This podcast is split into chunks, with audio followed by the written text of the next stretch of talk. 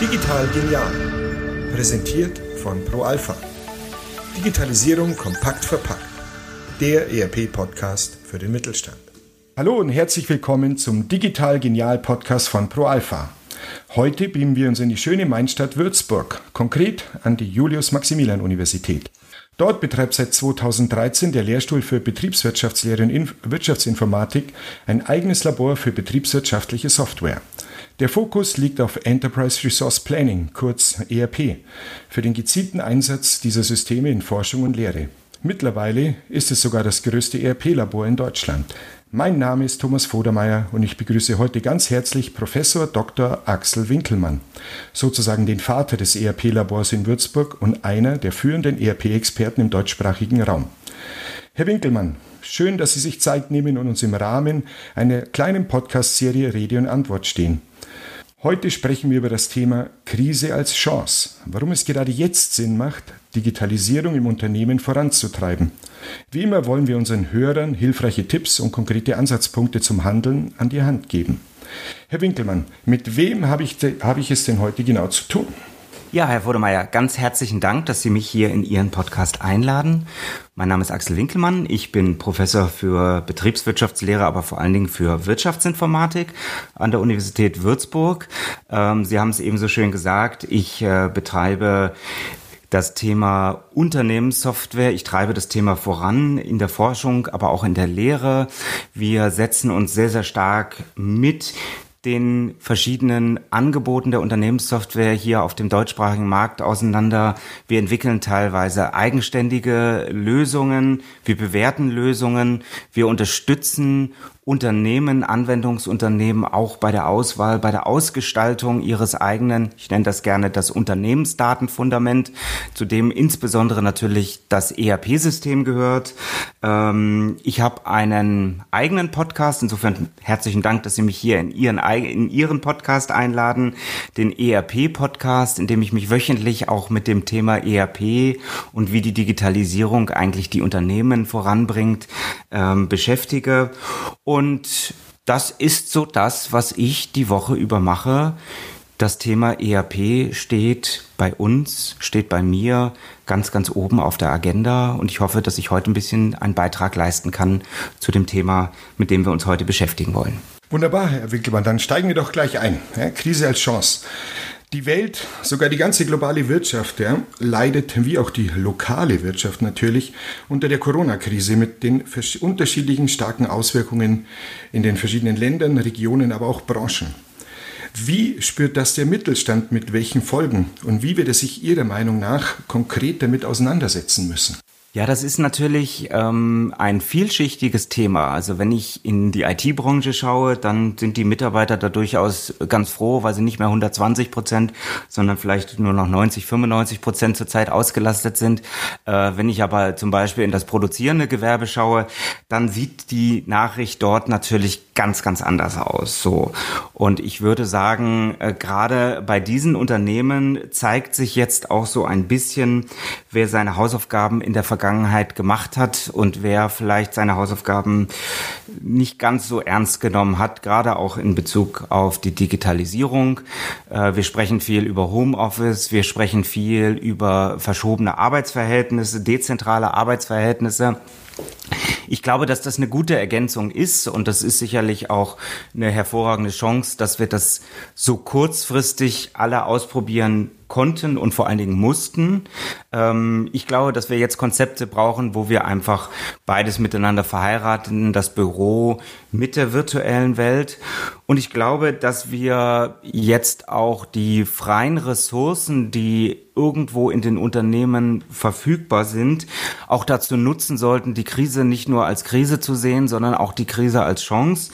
Das klingt natürlich immer ein bisschen sarkastisch für jemanden, der jetzt gerade um Umsatz, um äh, Deckungsbeitrag auch ringt.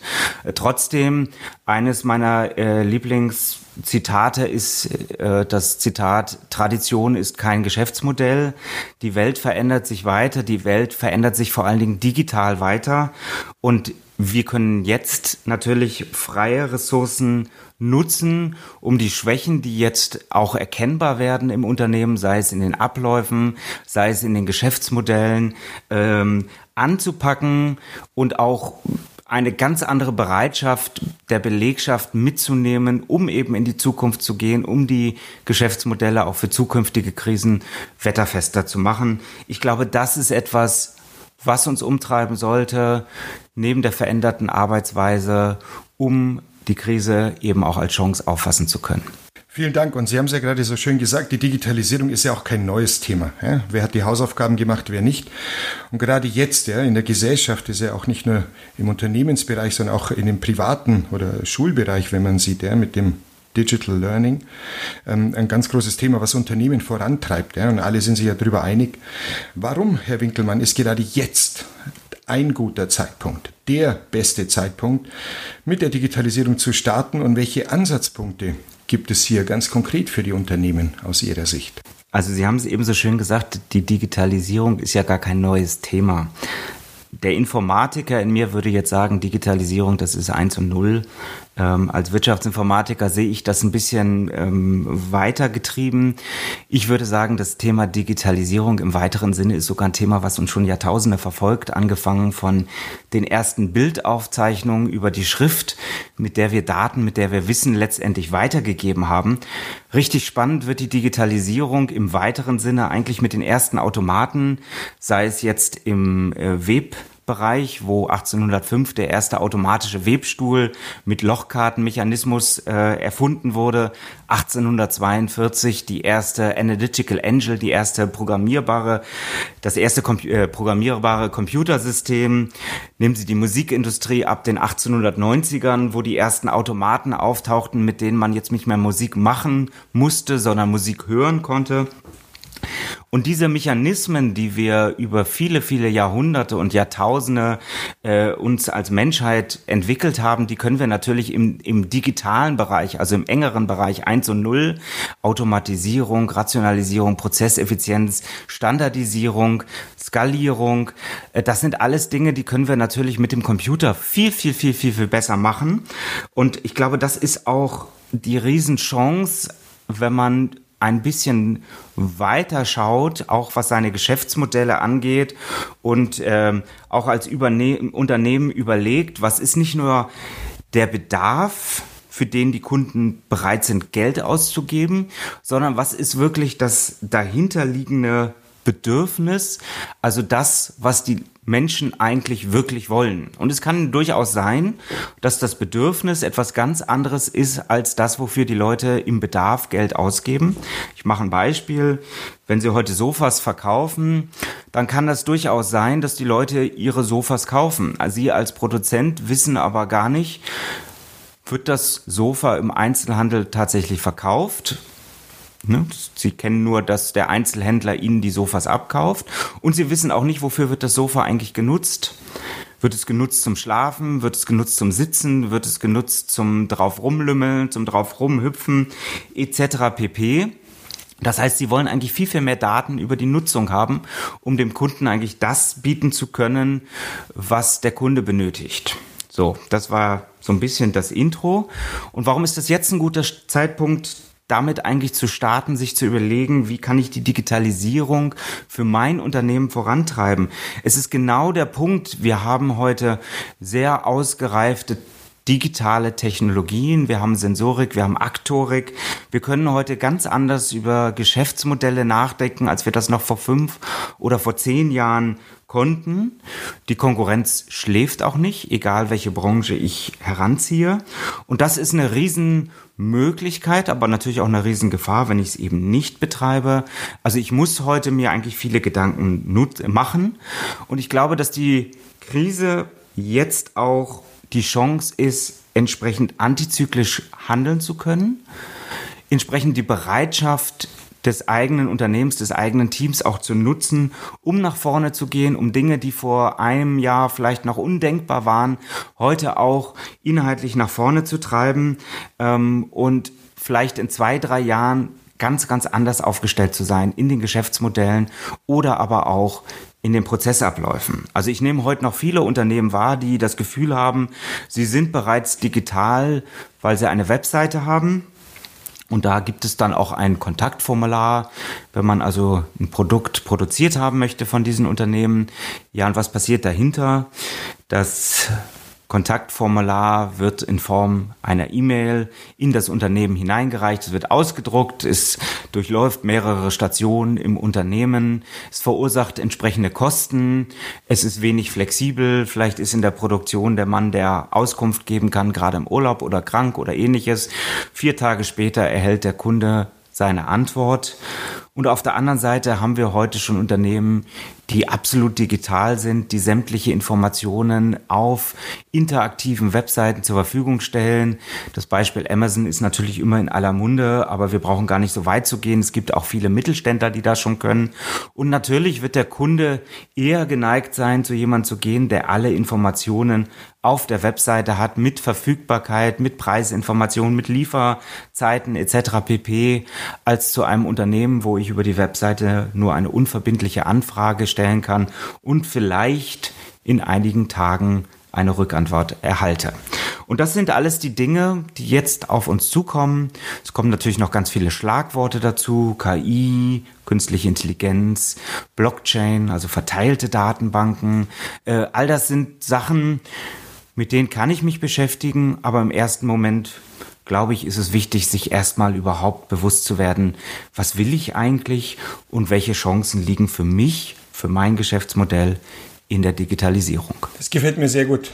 Herr Winkelmann, gerade Ihre Herleitung, wenn man schaut, Digitalisierung ist schon so alt und lang und hergebracht und dennoch ähm, ist sie manchmal doch immer wieder wie neu. Wenn man jetzt äh, sieht, Ihr ERP-Labor, Sie haben ja nahezu alle oder sehr, sehr viele ERP-Lösungen hier im Einsatz, das Sie testen. Und ähm, hier interessieren uns natürlich, welche Erfahrungen Sie in Ihren ERP-Beratungsprojekten gemacht haben. Ja?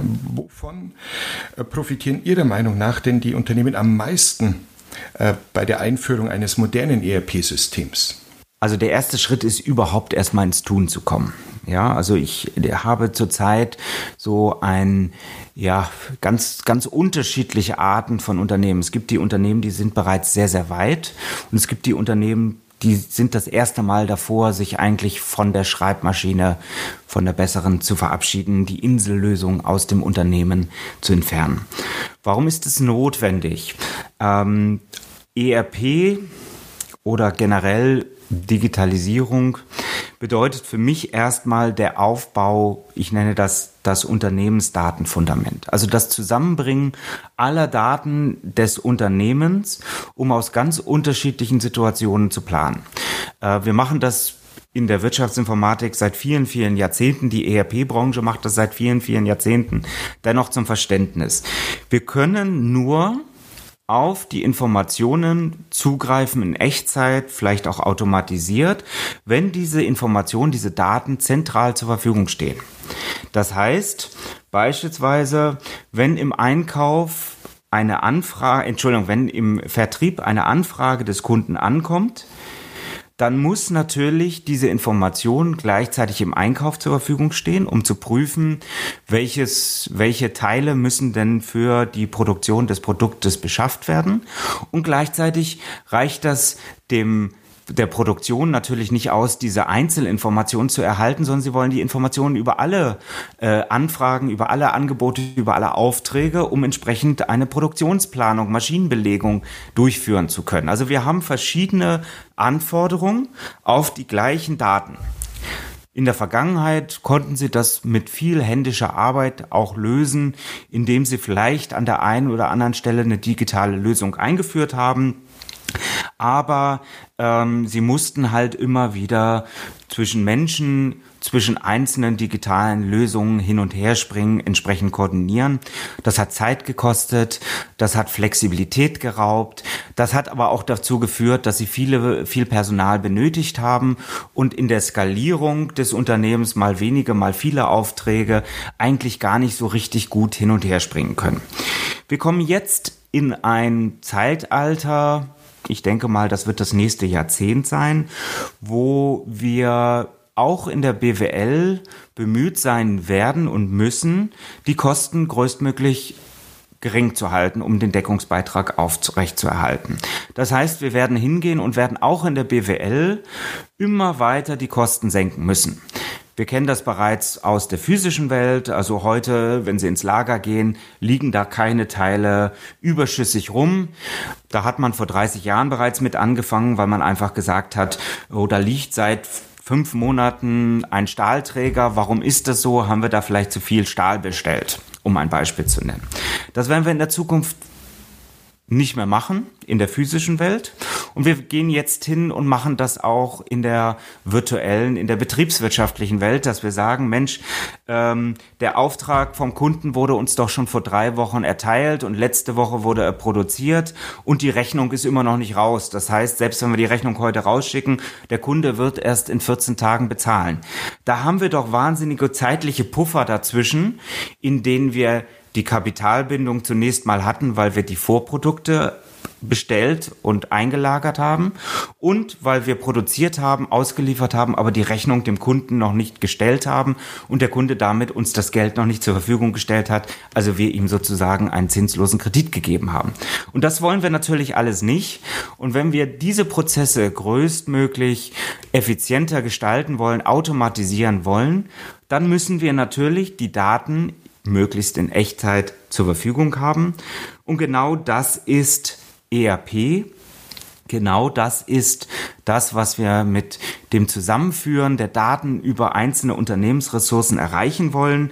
Wir wollen in Echtzeit die Daten zur Verfügung stellen, um unsere Unternehmensabläufe immer mehr zu digitalisieren und immer mehr zu automatisieren und immer mehr äh, in die Effizienz zu bringen.